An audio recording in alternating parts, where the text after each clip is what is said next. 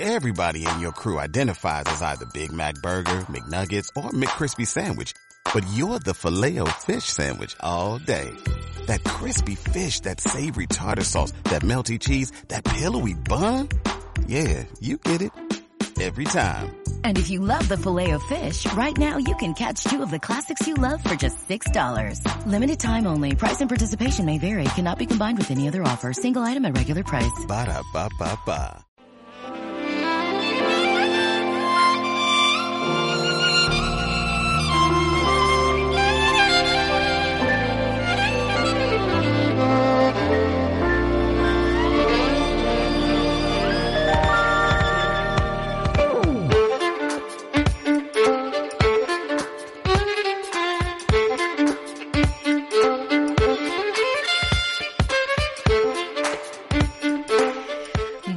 hay más cuestiones de las que queremos hablarte y una de ellas tiene que ver con la jornada que hoy se conmemora, el Día Mundial del Sueño, una jornada para sensibilizar sobre la importancia que tiene el sueño y sobre su impacto, gran impacto sobre la salud. Existen más de un centenar de trastornos diferentes de sueño y de vigilia y diversos estudios presentados en la última reunión anual de la Sociedad Española de Neurología han revelado, por ejemplo, que puede ser un factor que agrava muchas enfermedades neurológicas. Estamos en comunicación con Juan José Poza, él es neurólogo y portavoz de la SEN. Juan José, ¿qué tal? Muy buenos días. Hola, ¿qué tal? Buenos días. Una jornada atípica, entiendo que también para ustedes, ¿no? Sí, por supuesto, estamos todos centrados en otro tema y la verdad es que ahora lo del sueño parece que queda en segundo plano. Sí, en este caso es el coronavirus el que nos está quitando el sueño, pero esa es, esa es otra cuestión, es verdad. Pero vamos a aprovechar eh, eh, para, bueno, pues tratar, ¿no? De, de, hacer de nuevo de, de, Pepito Grillo en una jornada como la de hoy y recordarles a nuestros y nuestras oyentes que no hay que banalizar las alteraciones, los cambios que se pueden producir en nuestros patrones del sueño, ¿verdad? No, por supuesto, porque todo lo que ocurre durante la noche, lo que hacemos durante el sueño, durante el sueño luego repercute de una manera muy importante en lo que ocurre también durante el día, en la vigilia. El comportamiento en vigilia depende fundamentalmente de cómo estamos durante el sueño. Así que cuidar el sueño es un factor súper importante. Porque nos sorprendería quizás saber cuántas de las enfermedades que sufrimos eh, tienen de alguna manera relación directa con la calidad de nuestro sueño, ¿verdad? Cuando cuerpo y mente no resetean en condiciones, esto tiene consecuencias, doctor. Hombre, es evidente a nivel neurológico que comentaba antes, pues eh, sí que se está viendo que tiene una repercusión en todo lo que tiene que ver con patología vascular cerebral, con diversas enfermedades como migraña, con epilepsia, incluso con enfermedades neurodegenerativas eh, relacionado con enfermedad de Alzheimer, con enfermedad de Parkinson. Es decir, que eso a nivel neurológico, porque también pues eh, se ve que alteraciones del sueño se pueden eh, relacionar con alteraciones, eh, pues diabetes, con hipertensión, con problemas cardíacos, es decir, que al final el sueño ocupa una parte muy importante de nuestra vida y tener un sueño de calidad pues puede eh, influir de una manera decisiva en muchísimas enfermedades. ¿Y a qué le llamamos sueño de, de calidad? Porque no depende solo del número de horas que dormimos, ¿verdad? No, realmente no porque el número de horas es simplemente una de las variables y además es muy cambiante de unas personas a otras. Hay gente que es dormidora larga que necesita más horas de sueño, hay dormidores cortos que con muchas menos horas de sueño satisfacen adecuadamente sus necesidades, pero bueno, sí que es cierto que la mayoría de la población adulta necesita entre 7 y 8 horas de sueño, es un poco la media, el 95% de la gente está en estos rangos. Pero luego además hace falta que sea un sueño de calidad, con una arquitectura conservada, el sueño no es todo igual a lo largo de la noche hay periodos de sueño más profundo, otros de sueño más ligero, y esa proporción de sueño profundo, sueño ligero, y en la manera en que va repartido a lo largo de, la noche, pues es importante. En general, si por la mañana cuando nos despertamos tenemos sensación de vitalidad, de que hemos dormido bien, de que hemos descansado, de que tenemos la cabeza despejada, pues es un signo de que de alguna manera hemos satisfecho nuestras necesidades de sueño. Si no vamos arrastrando eh, un déficit de sueño que nos haga que, por ejemplo, el fin de semana necesitemos dormir eh, más de dos horas de lo que dormimos habitualmente, pues quiere decir que a lo largo de la semana hemos ido satisfaciendo esas necesidades. Al final hablamos de calidad de, de, sueño relacionada evidentemente con la salud de nuestro propio cerebro. Durante esas horas eh, de sueño él sigue trabajando, ¿verdad? Sí, sí, el sueño no es un periodo en el cual el cerebro está desconectado, sino que tiene otro tipo de, actividad. Es un momento en el cual, eh, bueno, se remodela, en el cual organiza nuestros recuerdos, decide cuáles son las memorias importantes y cuáles no, las estabiliza y, bueno, se limpia de muchos factores tóxicos que ha ido acumulando a lo largo del día, pues, simplemente por, por la actividad y se prepara para luego después, pues, eh, funcionar adecuadamente al día siguiente. ¿Existe quizá, eh, doctor, una falta de educación básica en higiene del sueño?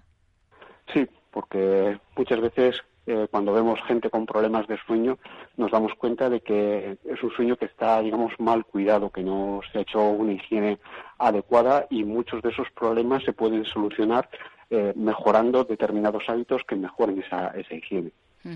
Es verdad que estos días eh, muchas personas, bueno, van a verse obligadas a permanecer en, sus hogares. esto puede cambiar, bueno, va a cambiar lógicamente nuestras rutinas. Tendríamos que tratar de interiorizar eh, cuestiones básicas eh, en torno al sueño y seguir estableciendo, ¿no?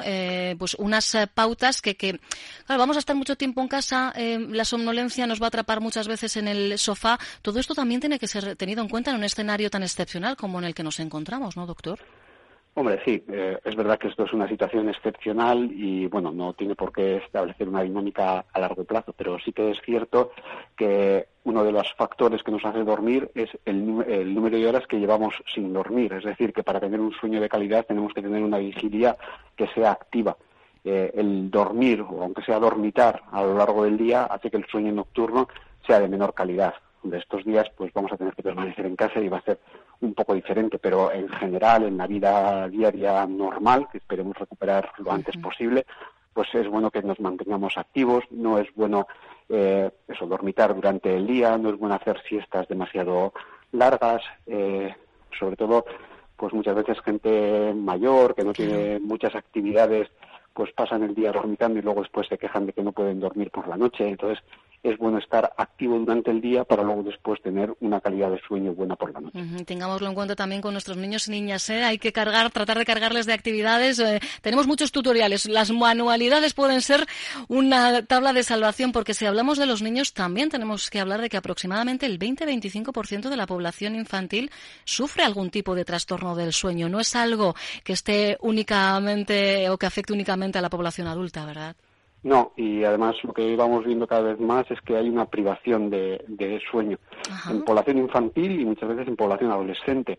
Eh, esta tendencia a, dormirse cada vez más tarde, a cambiar el ritmo de sueño y luego después tener que madrugar, pues hace que los eh, muchas veces niños adolescentes vayan privados de sueño. Si hemos dicho que la población adulta, las necesidades, el 95% necesita entre 7 y 8 horas, pues la población adolescente necesita más, necesita pues según la edad, a veces hasta 10 horas de, sueño, 9, 10 horas de sueño.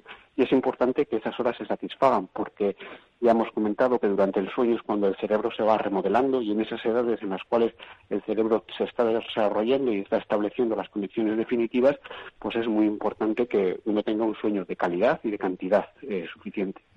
Y al hilo de lo que comentábamos eh, ya en la presentación, cuando hablamos de la importancia del sueño, del sueño de calidad, hablamos entre otras cuestiones porque es un desencadenante, se demuestra como desencadenante, como factor de riesgo para determinados trastornos eh, neurológicos, ¿verdad, doctor? Sí, es un poco lo que comentaba, es un factor de riesgo, sobre todo de patología vascular, tanto a nivel cerebral como a otros niveles, eh, por ejemplo el corazón o mayor riesgo de hipertensión, de diabetes, que luego después de por sí también son factores de riesgo vasculares. Y luego también estamos viendo que la privación de sueño muchas veces se asocia más a enfermedades neurodegenerativas entonces eh, suponen mayor riesgo de tener sobre todo demencias, de distintos tipos de, demencia. Mm, porque es verdad que hablamos mucho de envejecimiento saludable y una buena reserva cognitiva evidentemente es lo que nos va a ayudar, ¿no? Va a ayudar a nuestro cerebro a envejecer eh, mejor y esto pasa también por un sueño saludable, doctor.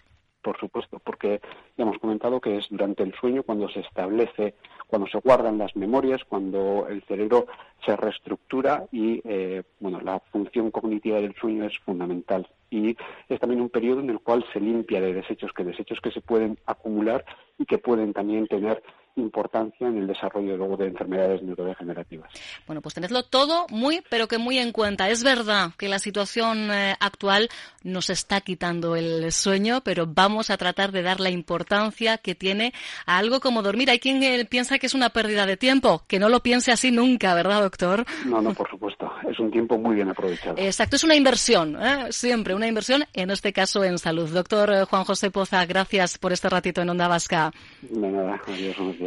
Esther, Esther Fernández, compañera, has estado testando un poquito las redes sociales, eh, Twitter, por ejemplo, precisamente para saber qué se dice en el Día Mundial del Sueño, ¿no? Claro, es que ya sabéis que cada vez que es el Día Internacional o el Día Mundial de algo, pues en las redes sociales aparece como trending topic. Estos días está siendo difícil que sea trending topic teniendo en cuenta que, bueno, pues hay muchísimos tweets de coronavirus. Pero sobre el Día Mundial del Sueño se dicen cosas. Por ejemplo, Gabriela Pasek dice, Alexa me acaba de decir que es el Día Internacional del Sueño. Hay que celebrarlo con una buena siesta. María Alba se queja, dice, hoy es el Día Internacional del Sueño, pero desde que fui madre, para mí todos los días son el Día Internacional del Sueño. Del tener sueño en este Del caso. tener sueño será, sí, sí. Raymond Castells dice 13 de marzo, Día Mundial del Sueño, y aunque pueda parecer innecesario celebrar algo tan básico como el acto de dormir, hay que recordar hoy que casi el 60% de la población mundial duerme habitualmente menos de lo que debería. Y mira, me quedo con el mensaje que escribe también Gustavo Andrés en Twitter, que dice Día Mundial del Sueño. Anda, que podría haber sido en domingo para poder celebrarlo. Ay, Amad, yo recuerdo cuando a mí se me pegaban las sábanas, eh, es- esas 12 horas eh, que cuando Hace eras mucho que no adolescente. se nos pega, hace no mucho. se nos pega, no, no, no, no. que no me importaría que se me pegasen, ¿eh? pero no, lo único que se me pegan son las legañas a primera hora de la mañana. Una pausa y estamos de vuelta. Gracias, compañera. Venga, hasta ahora. Onda Vasca, la radio que cuenta. What if you could have a career where the opportunities are as vast as our nation, where it's not about mission statements, but a shared mission? At U.S. Customs and Border Protection, we go beyond to protect more than borders, from ship to shore, air to ground, cities to local communities. CBP agents and officers are keeping people safe. Join U.S. Customs and Border Protection and go beyond for something far greater than yourself. Learn more at cbp.gov/careers.